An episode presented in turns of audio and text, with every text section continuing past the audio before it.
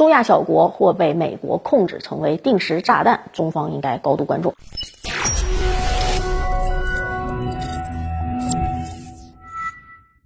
大家好，欢迎收看今天的《猎人说开讲》，我是马岩。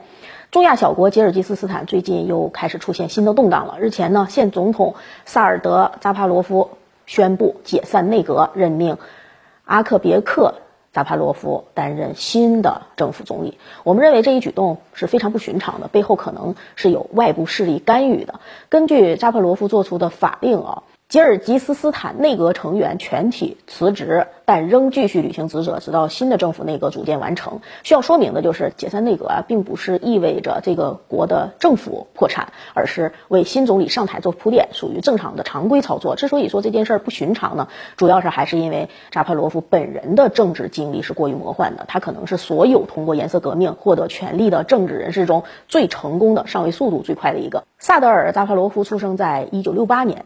嗯，八六年中学毕业之后，进入莫斯科伏龙芝体育大学学习，之后呢，也进入了苏军服役。吉尔吉斯斯坦独立之后，迅速掌握了大量的资源。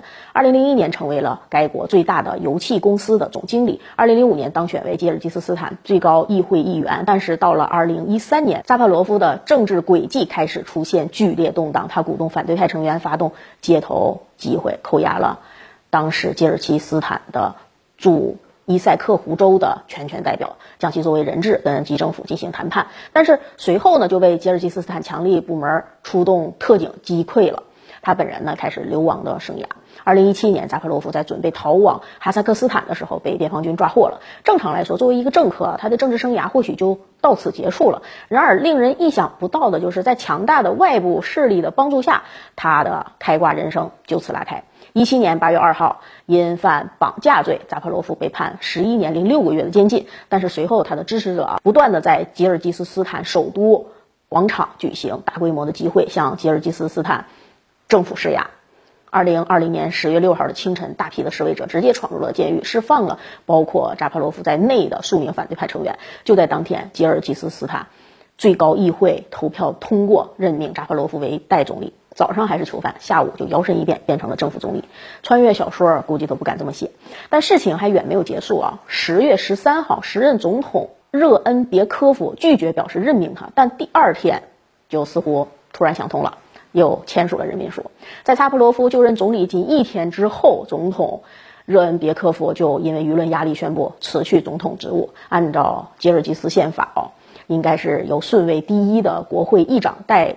行总统职务，但国会议长呢又拒绝，排在第二位的扎帕罗夫就如愿以偿的登上了总统宝座。一个月之后，扎帕罗夫宣布辞去该总统职务，参加2021年1月举行的吉尔吉斯斯坦总统选举，高票当选，成为法律上认可的正式总统。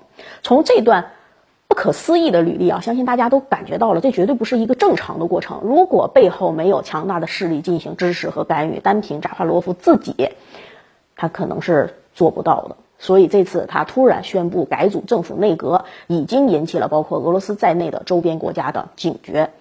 吉尔吉斯斯坦地处中亚，经济呢落后，局势一直不稳。更关键的就是美国从很早就开始在这里布局了，培养代理人和亲美的势力。国内军事专家呢也早有预测，如果吉尔吉斯斯坦出现动乱，或者是倒向美国，对中国西部省份的稳定会产生严重的负面影响。如果美国能够如此轻松地摆布吉尔吉斯国内政局走向，那么他想做的肯定不止于此。对此呢，中方还是应该多做一些应对的方案，避免出现不可预知的局面和麻烦。好，感谢收看今天的节目，我们下期节目再见。